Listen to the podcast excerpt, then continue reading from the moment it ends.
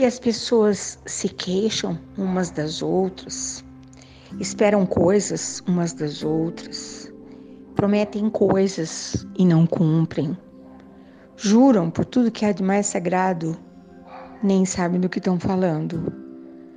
Quase nunca se avaliam, o eu está sempre lá. O outro que errou, o outro que se equivocou, o outro que não sei o que, né? Pois é. Meu avô dizia que quando nós juntamos mais do que uma pessoa, existem duas opiniões a serem avaliadas, dois lados da moeda a serem conferidos. Sabedoria, não é? Quando eu estou sozinho, não tem problema. Vou reclamar do quê? Estou só. Quando eu encontro mais alguém, tem o meu lado, tem o lado da pessoa, né? E como diz uma grande querida minha amiga, super adepta do direito, existe a minha verdade, a sua verdade e a verdade. Mas enfim, enquanto as pessoas estavam lá todas tão queixosas, a vida passando e elas reclamando, né? Ai, são senhas para os reclamantes. Que coisa. Me lembrei de uma história, história que eu ouvi várias vezes que um jovem muito bonito estava passeando pela praia, sozinho, feliz da vida. Não tinha nenhum problema, não havia nada de errado com ele. Uma beleza, sabe, uma pessoa que não tem nada para se queixar? Pois é. De repente ele começou a ouvir um canto, mas pensa num negócio inebriante. Sabe o que é isso? Que tira você do sério, aquele coração descompassou e ele ficou olhando para todo lado. De onde vinha aquela voz? E de repente ele viu, imersa naquele vai e vem de ondas, naquele final de tarde, com aquela luz incidindo sobre a água. Uma mulher maravilhosa, os cabelos ondulados, encaracolados, parecia assim, como diria o poeta, a asa da graúna. Sabe aquele cabelo preto? Nossa, nunca ele tinha visto um cabelo tão preto. A maioria das pessoas que ele conhecia tudo tinha cabelo loiro, sabe assim? Porque mulheres não envelhecem, elas enlourecem, né? O tempo vai passando, a gente vai ficando tudo loiro. Nós somos praticamente réplicas da Marilyn Monroe, né? Platinum Blonde. E ele olhou, era uma imagem tão fora do contexto, tão especial, tão encantadora, que ele ficou paralisado. E ela parou de cantar e falou: Por que parou? Porque você está me olhando desse jeito. Saia daí, ele disse. Eu não posso, ela respondeu. Ele disse: Por quê? Você está presa em alguma coisa? Ela disse: Não, eu sou uma sereia. Ele disse: Ah. Sério? Ela falou: sim. Eu não conheço nada daí, do, desse seu mundo. Você caminha? Você voa também? Ele disse: não. Mas eu não conseguiria viver no mar preso. Ela disse: não, não estou presa. É minha condição. Não me lembro de ter vivido alguma outra experiência. Ele disse: saia comigo, eu estou apaixonado. Ai. Vamos embora. Ela disse: Mas como farei? Eu tenho em casa uma banheira, um cômodo todo revestido de um frescor. Eu coloco você lá. Ela disse: É, mas para chegar até a sua casa, eu dou um jeito. Você me espera? Amanhã eu volto aqui. Hum, sabe aqueles combinados? Foi para casa, caraminholou, pensou, pensou, pensou, arranjou uma maneira de colocar um, um espaço com água para colocar aquela cauda toda cheia de escamas, porque ela era da metade feito um peixe. Sabe assim? Sereias, tá entendendo do que eu tô te falando? Dia seguinte ele chegou, nem precisou se preocupar, escutou aquele canto. Hum, que paixão! Meu Deus, a paixão tira o juízo da gente, né? Ele não pensava em mais nada, mais nada, só em levá-la para casa. Queria aquela sereia só para ele, sabe assim? Eu quero você só para mim. Hum, você é o ar que eu respiro. Eu não vivo sem você. Que medo! Ai, que medo! Eu tenho medo disso. Pois é colocou a sereia lá toda do jeito que ele havia imaginado, levou-a para casa. Colocou-a na banheira, teve o cuidado de colocar bastante sal, porque a água que ela estava acostumada não era uma água doce, não era uma água comum, não era uma água tratada com cloro. Agora trata com outras coisas também. E ela ficou feliz, sabe por quê? Tudo era novidade. Tudo era novidade. Para ele, encantado. Esqueceu dos amigos, esqueceu da balada, esqueceu dos compromissos, esqueceu da vida, esqueceu de tudo.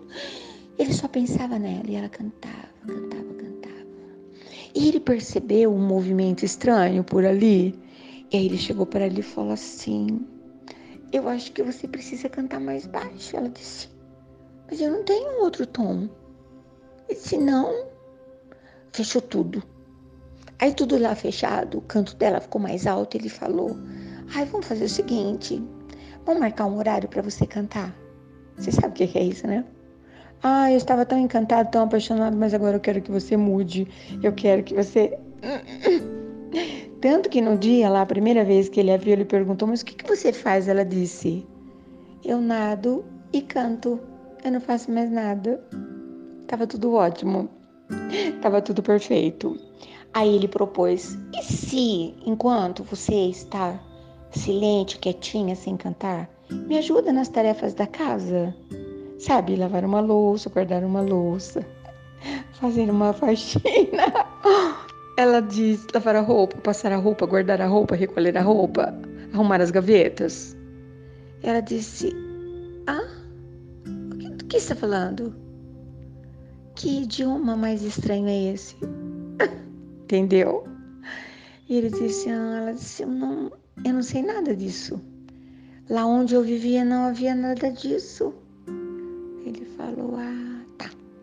Daí uns dias ele chegou com uma sacolinha, sabe aquelas sacolinhas que a gente traz da rua? E falou para ela assim: Sabe, eu tenho olhado para você, os seus cabelos são tão pretos, feito a asa da graúna, mas na minha cabeça as sereias são todas muito loiras. Ela disse: Que isso? Vamos passar um produto. E ela enloireceu. Se olhou no espelho, não se reconheceu. Foi ficando uma sereia meio esquisita, meio estranha. Perdeu a graça de ficar cantando também. Aquela alma cantante já nem fazia tanto sucesso. Ele foi ficando enfastiado daquele apartamento fechado, daquela pessoa estranha ali o tempo todo, dele fazendo tanta coisa para ela. Na verdade, não precisava. Ela não precisava de nada. Ai, que acordo mais mal estranho. Um dia ele não estava. E ela desceu, é história, a história pode, né? Pegou um potinho daquela água, desceu pelas escadas, elevador não podia, era muito movimento, as pessoas perceberiam. E foi rastejando, se banhando naquela água salgada. Demorou uma eternidade, ela encontrou o mar, o seu lugar, e ele voltou para sua vida mais ou menos feliz com aquela lembrança. Queria tanto ter tido uma sereia na vida. Pelo menos podia contar para alguém que teve uma sereia. E as pessoas diziam: Ah, claro, lógico que sim. Uma sereia na sua banheira com um punhadinho de sal. Uma sereia que você conseguiu calar. Ninguém nem ouviu o canto da sereia. Uau! Ai, ai, fiquei pensando, né?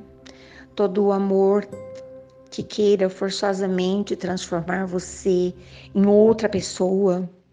Pode ser chamado de qualquer coisa, né? Mas de amor não pode. Acho a beleza das parcerias estabelecidas é quando você, nos primeiros tempos, vai se mostrando para a pessoa, vai descobrindo quem é a pessoa e todo dia você fala: Uau, como eu estou gostando disso. Meio surreal, né? Mas enfim, eu sou uma contadora de causos. Eu sou uma contadora de causos. Você há de me perdoar toda a ousadia, toda a discrepância, toda essa falta de tino, toda essa falta de cabedal, como diria meu avô. A pessoa não tem cabedal, entendeu? É isso, eu já fiquei pensando. Tem alguém aí que prometeu coisa para você não tá cumprindo? Você prometeu coisas para a pessoa não tá com nem um pouquinho de vontade de cumprir? A conversa por aí anda meio estranha? ninguém entendendo nada do que o outro está falando, quase que precisa contratar um decodificador, hum, analista. é essa a minha ideia, a minha função é fazer você pensar. Eu acho bom. Toda vez que eu penso, eu chego a algumas conclusões, me sinto tão melhor. Se você puder melhorar, eu vou achar bom também. Tem alguma sereia trancada aí no seu no seu apartamento? Tem alguma sereia cantando aí logo na sua praia? Tem alguém, sereia, querendo convidar você para deixar de ser quem você é? Pois é. Já me diverti por aqui. É código, é metáfora. É uma brincadeirinha, mas eu sei tão bem do que eu tô falando. Bom dia, boa tarde, boa noite. Ai, ai, ai, tem dia que eu fico assim mesmo, né? Toda cheia de graça. É uma maneira inteligente de levar a vida. Hum? Eu vou levando. E eu vou sorrindo. O que ela botar para tocar lá na sua caixinha de música, eu aproveito e vou no embalo até qualquer hora.